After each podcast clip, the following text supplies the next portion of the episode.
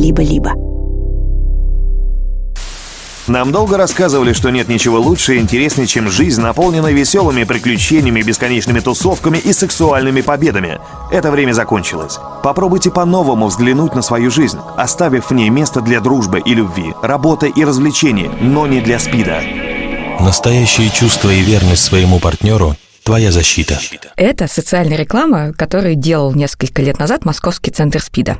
Вы уже слышали отрывки из нее в первом эпизоде этого сезона, и я точно знаю, что тот фрагмент произвел на вас неизгладимое впечатление, так что вот он еще раз. Пропаганда порока царит в эфире и в твоей голове. Спири, не верь всему, что слышишь. Презерватив не заменит тебе голову на плечах. Единственная защита от СПИДа – твой здравый смысл. Не вступая в случайные связи и не употребляя наркотики, ты сводишь риск заражения к нулю.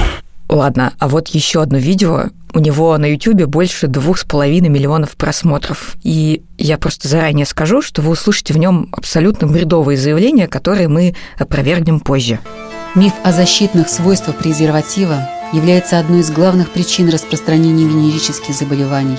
Есть много причин, по которым изделия, выполненные из натурального латекса, ненадежны. Непрочность, проницаемость, сползание – но главная причина ненадежности – то, что в изделиях из латекса существуют маленькие отверстия – микропоры. Если принять во внимание официальную точку зрения, что вирус СПИДа существует и имеет в размере 1,1 микрона, то поры латекса презерватива имеют порядка 5 микрон, а это в 50 раз больше размеров вируса СПИДа. Таким образом, организации и люди, распространяющие ложь о защитных действиях презервативов заведомо дезинформируют людей и подвергают их серьезной опасности. Презерватив не защищает от ВИЧ. Верность своему партнеру – лучшая защита от СПИДа. Безопасного секса не бывает. Вот это главные послания, которые лежат в основе так называемой московской модели профилактики, очень распространенной в России –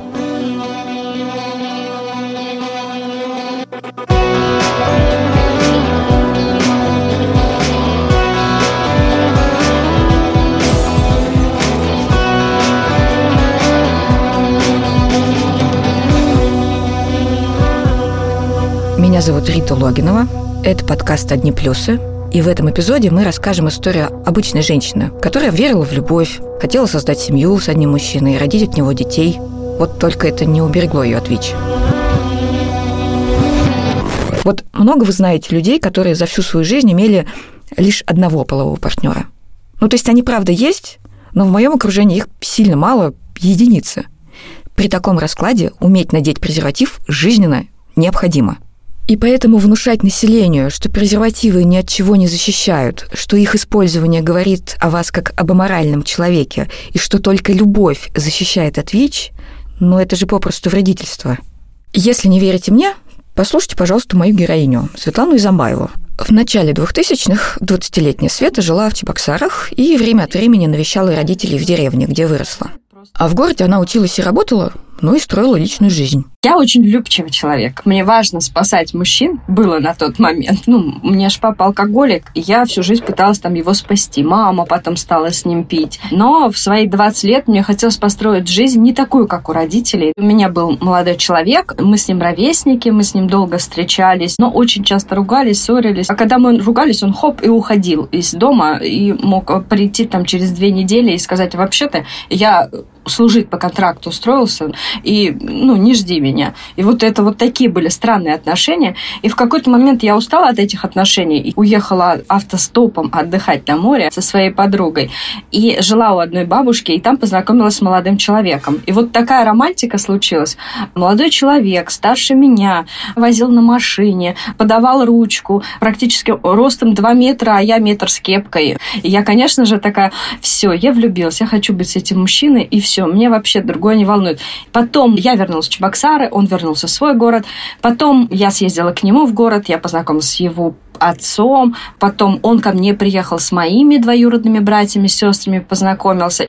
В декабре я планировала, что Новый год мы вместе отметим, но он просто исчез из поля зрения. Исчезновение мужчины, с которым Света уже представила семью и детей, ее, конечно, обескуражило. И она вспоминает, что сильно страдала. Вернулся тот, который ушел по контракту служить. я говорю, ты знаешь что, все, пароход уплыл, ну, у нас все, не может быть никаких отношений, я вообще-то тебе изменила, и вообще все, я влюблена в другого. Но и на тот момент он пытался вновь завоевать мое сердце, и я такая, нет, нет, нет, но э, секс все равно случился, потому что он был очень настойчивый, активный. Когда Света мне это рассказывает, я думаю, что эта ситуация вообще ничего не говорит о моральном облике и Светы, и вообще современной молодой женщины. После Света решила перестать думать о мужиках и заняться своей жизнью. Первым делом пройти рутинное обследование в больнице, такой чекап. И тут мне сказали, хотите ли вы сдать тест на ВИЧ? Я говорю, да, давайте. Я сдала тест, меня отправили в спеццентр. В спеццентре мне сказали, знаете, дорогая, у вас ВИЧ. Это случилось со мной, и все. Я поехала к тому молодому человеку, который в Подмосковье служил по контракту. Мы рыдали ужасно вместе. И он сказал, это я во всем виноват, потому что я, когда там служил, где-то в Иркутской области, я употреблял наркотики. Вообще-то у меня еще были женщины. Ну, я говорю, ну, так у меня тоже в тот момент. В итоге, через какое-то время он пересдал тест на ВИЧ, когда вернулся в Чебоксары. Тест у него показал отрицательный результат. У него нет ВИЧ ВИЧ-инфекции. Вот. А у меня оказалась ВИЧ-инфекция. Давайте пару слов о Свете. Она основательница фонда, который помогает женщинам и детям, затронутым ВИЧ. Она одна из первых женщин в России, которая не побоялась открыть свой ВИЧ-статус. И, как по мне, Света по-настоящему великая женщина. Ее фонд делает потрясающие вещи, и один из самых моих любимых ее проектов – это летний слет для ВИЧ-позитивных детей и подростков.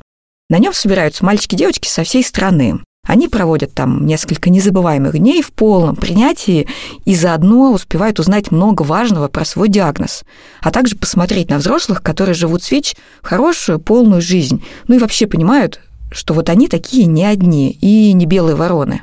Я спрашиваю Светы, знала ли она о ВИЧ хоть что-то.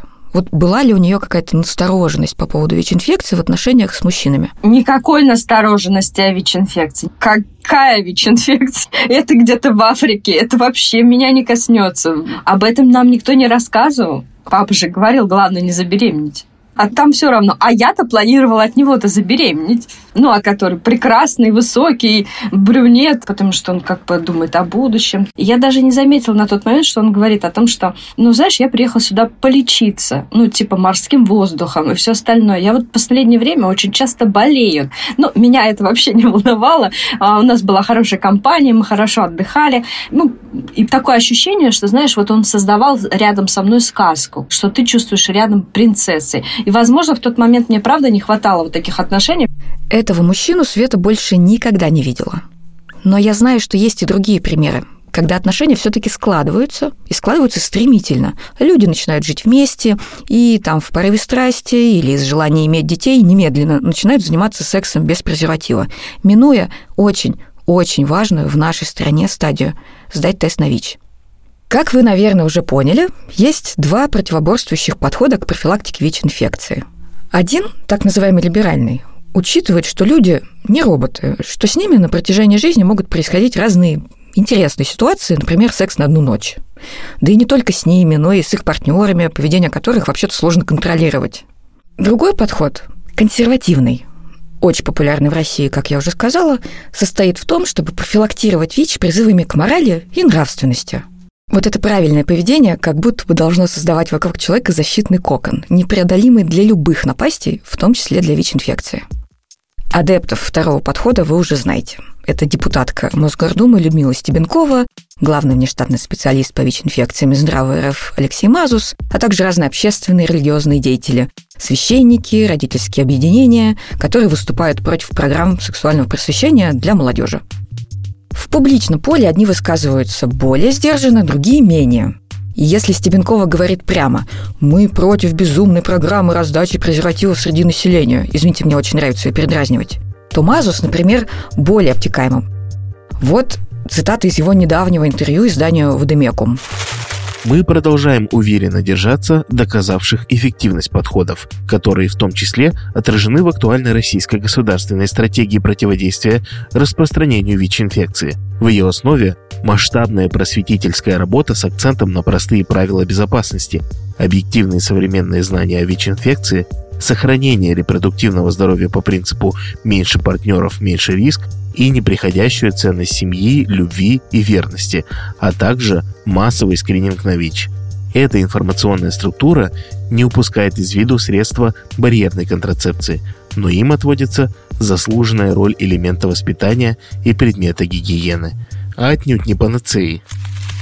Я не совсем понимаю, что он хотел сказать. Редакторка этого эпизода тоже не поняла, но одно точно ясно из его слов. Любовь и верность всех спасут. При этом в публикациях, к которым Мазус прикладывал руку, не раз утверждалось, что презервативы не защищают от ВИЧ. Вот кусочек из брошюры, адресованный выпускникам московских школ. Я выбираю безопасный секс. Этот рекламный ход придумали производители презервативов, чтобы создать иллюзию безопасности случайных половых контактов. А это значит продавать все больше и больше своих резиновых изделий. Безопасного секса не бывает, дорогой выпускник. Избегай случайных половых связей. Про дефицит нравственности как причину эпидемии ВИЧ говорят естественные священники во всем мире, но и у нас, как правило, спит это от 20 до 30, а у нас сейчас начинает расти сегмент 30-40. Это говорит э, в программе «Вечность и время» на телеканале «Союз» священник Дмитрий Рощин. Это как раз свидетельство того, что из групп юношеских и подростковых, и групп наркоманов, и групп риска это выходит в среду обычных людей, которые не подозревают часто о том, что это с ними произошло. Это вопрос конечно же, растущей безнравственности общества. И в этом же стройном хоре противники введения программ сексуального просвещения для подростков. У нас получается, что введением программ секс-просвета под тем или иным видом, то ли это профилактика СПИДа, то ли это что, у нас возвращают наших детей в животное состояние. Вы сейчас слышали педагога, эксперта родительского всероссийского сопротивления Анну Кульчицкую на круглом столе «Да или нет секс-просвету? Государство заодно с родителями или против?» Вот так он назывался. Я провела 20 минут своей жизни, слушая ее доклад о том, как программа сексуального просвещения учит детей анонировать, заниматься сексом в разных позах и получать от него удовольствие. Кульчицкая также говорила о том, как секс-просвет разрушает традиционную российскую семью и нравственные ценности подростков, которые вообще-то не желают знать, как и зачем пользоваться презервативами. Это было бы смешно, как и многое, о чем я говорю в этом подкасте, если бы не было грустно. Но вернемся к Свете.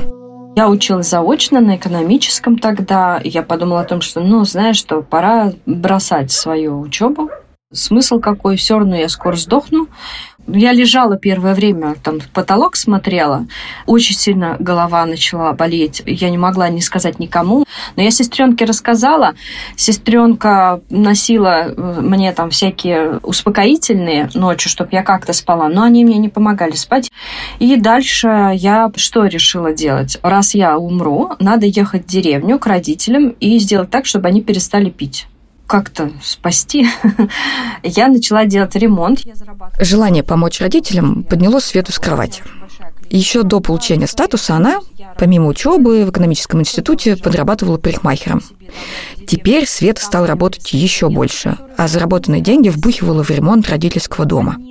Кроме того, она почувствовала, что хочет разобраться в своем смертельном, как она думала, диагнозе и узнать больше о ВИЧ. В выходные, когда у меня случались, я сразу шла в спеццентр. Я дежурила в коридоре. Сначала я приходила к своему врачу-инфекционисту, задавала кучу непонятных вопросов, и она мне говорит, вот знаешь, в Москве будет форум для людей с ВИЧ. Ты слишком много задаешь вопросы. Столько вопросов люди с ВИЧ не задают. Я на все вопросы твои ответить не могу. Там, наверное, на твои вопросы ответит. Света съездила на форум в Москву, увидела там, что другие люди с ВИЧ не ходят покрытые кровоточащими язвами, увидела своими глазами беременную ВИЧ-активистку и поняла, что жизнь, кажется, не кончена, а еще прониклась вот этим духом взаимоподдержки. На первой группе поддержки в Москве побыла, думаю, господи, так это же вообще очень нужно нам.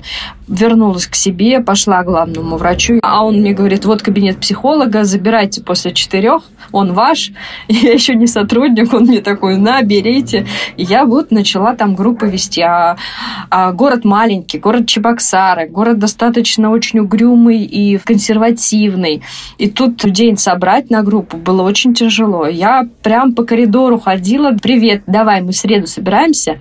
Приходи. Вот меня Света зовут, я там живу с ВИЧ. И вот я так собрала свою первую группу поддержки. Дальше завертелась. В 2004 году она узнала о своем ВИЧ-статусе. В 2006 вышла замуж. В 2008 открыла благотворительный фонд. В 2013 году получила диплом психолога, а в 2015 – медицинского психолога. То есть все у Светы как бы двигалось нормально. Сегодня Светлана и ее муж Ильнур воспитывают четверых детей. Двоих – Еву Марию и Адама. Света родила. Еще двоих – своих братьев Сашу и Андрея – взяла под опеку после смерти родителей – и тут не лишним будет напомнить, что ВИЧ-положительная женщина может иметь детей. Если она принимает терапию правильно и достигает неопределяемой вирусной нагрузки, то в абсолютном большинстве случаев вирус не передается ни половому партнеру, ни детям. Фонд родился так.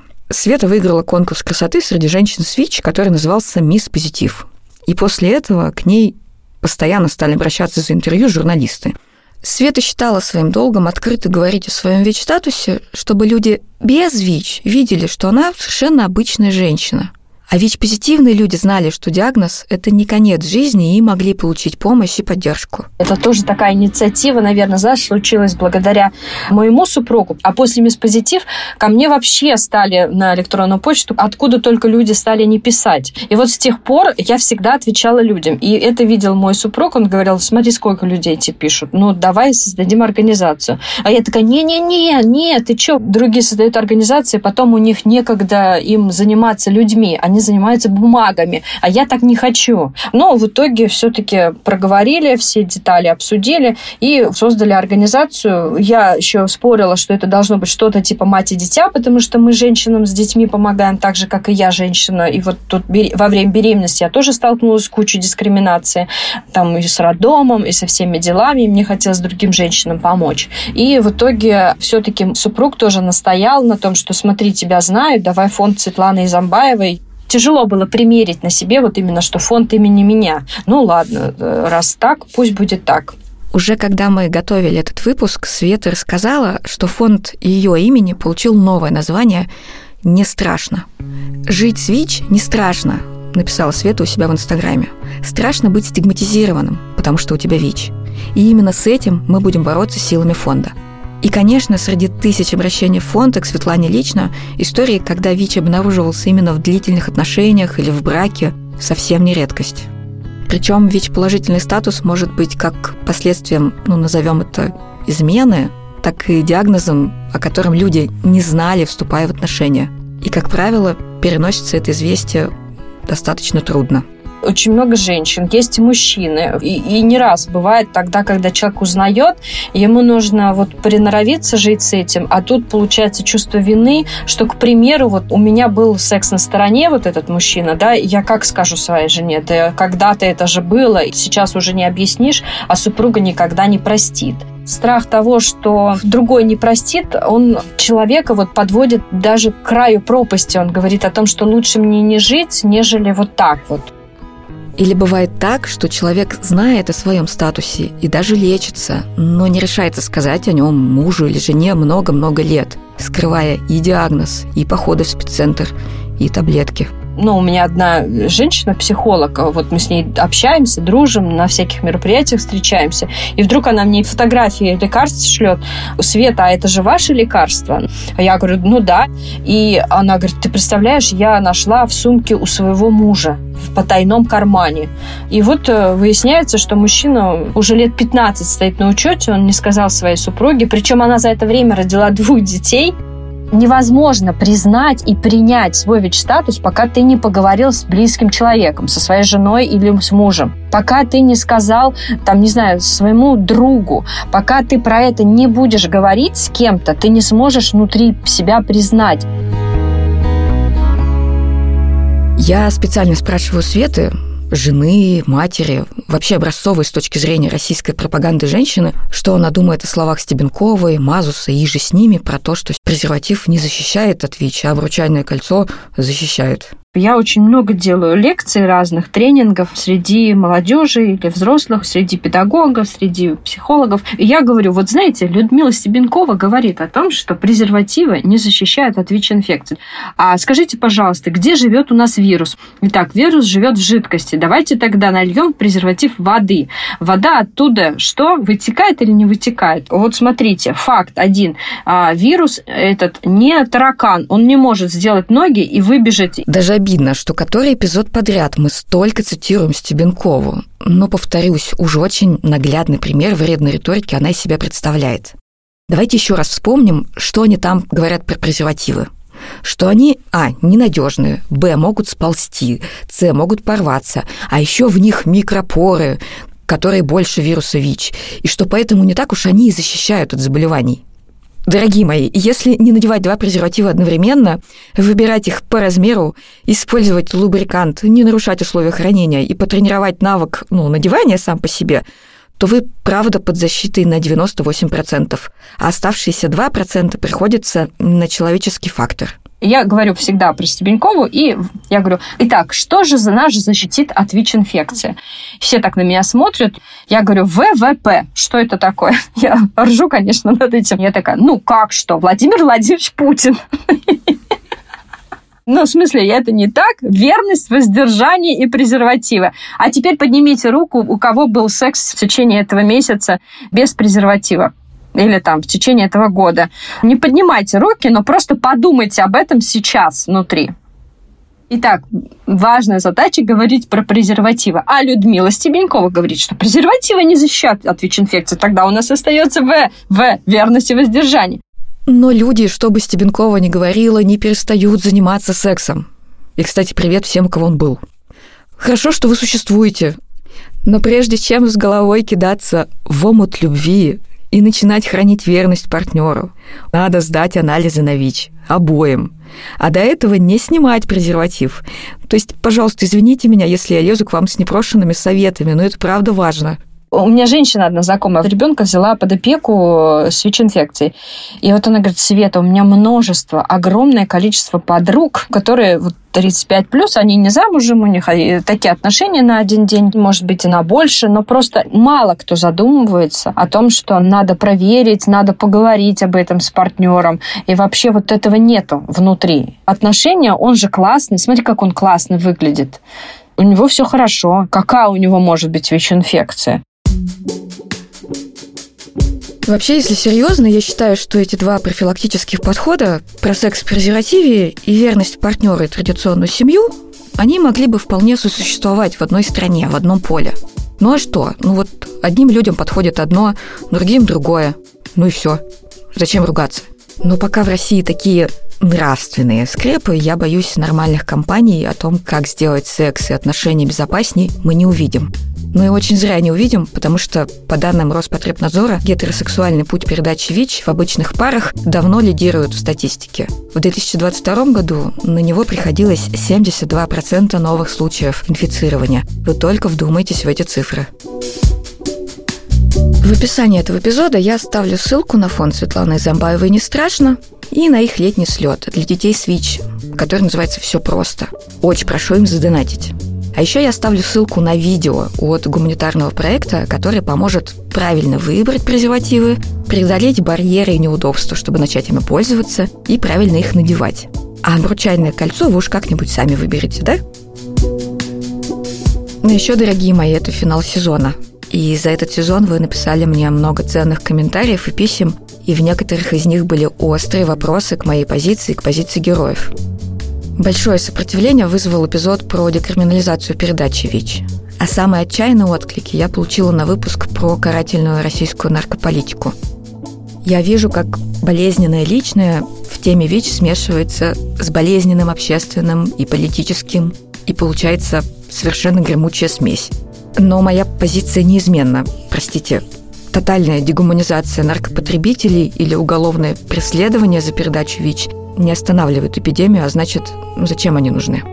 И говоря об этом, в который раз Я ловлю себя на дурацком ощущении, что стою на холме в белом пальто и так сверкаю, что аж глаза слепит. А я это ощущение не люблю. Но что поделать? Никто из нас не 100 рублей, чтобы всем нравиться. И, кстати, про 100 рублей. Если за небольшой донат подписаться на бонусные эпизоды подкаста в студии «Либо-либо», то вам будет доступен бонус одних плюсов, который точно там выйдет. Это будет история о том, как травести-артисты, чья основная работа веселить людей в клубах, пытались противостоять эпидемии ВИЧ и как сами в ней сгорали. Главной героиней этого бонуса станет потрясающая Заза Наполи. Я страшно благодарна исследовательской группе «Плюс История» Музея современного искусства «Гараж» за то, какую работу они провели и как помогали в создании этого подкаста. Катя Суверина, Даша Бобренко, тысячи вам сердец, вам и вашим коллегам и коллежанкам. А уж как я благодарна студии «Либо-либо», что этот сезон вообще состоялся, вот у меня просто слов нет. Но еще большее спасибо я говорю вам, дорогие слушатели, за то, что терпите мою неидеальную дикцию, за то, что терпите истории моих героев, зачастую довольно невыносимые, за то, что пишете с предложениями сделать эпизоды на те или иные темы. Я, правда, все запоминаю, записываю и планирую отталкиваться именно от ваших предложений, делая следующие сезоны. Еще большое спасибо за то, что рассказываете о подкасте друзьям. Это, правда, супер круто, и от этого я радуюсь чрезвычайно. Над этим сезоном работали звукорежиссер и композитор Ильдар Фаттахов, продюсеры Кирилл Сычев, Лика Кремер и Ксения Красильникова, редакторы и редакторки Полина Агаркова, Настя Красильникова и Семен Шишенин – Спасибо главному редактору студии «Либо-либо» Андрею Борзенко за то, что послушал пилот и сказал, что мы делаем не фигню. С ресерчем и факт-чекингом нам помогали исследовательницы из «Гаража» Катя Суверина и Дарья Бавренко. Ведущая и авторка сценария я, Рита Логинова. Слушайте «Одни плюсы» на Яндекс Музыке, Spotify, Apple подкастах и в YouTube студии «Либо-либо». Пишите мне письма, пожалуйста, предлагайте темы, оставляйте отзывы там, где это возможно. Нам это правда важно и приятно – а еще, друзья, самое главное, берегите себя, пожалуйста. Пока.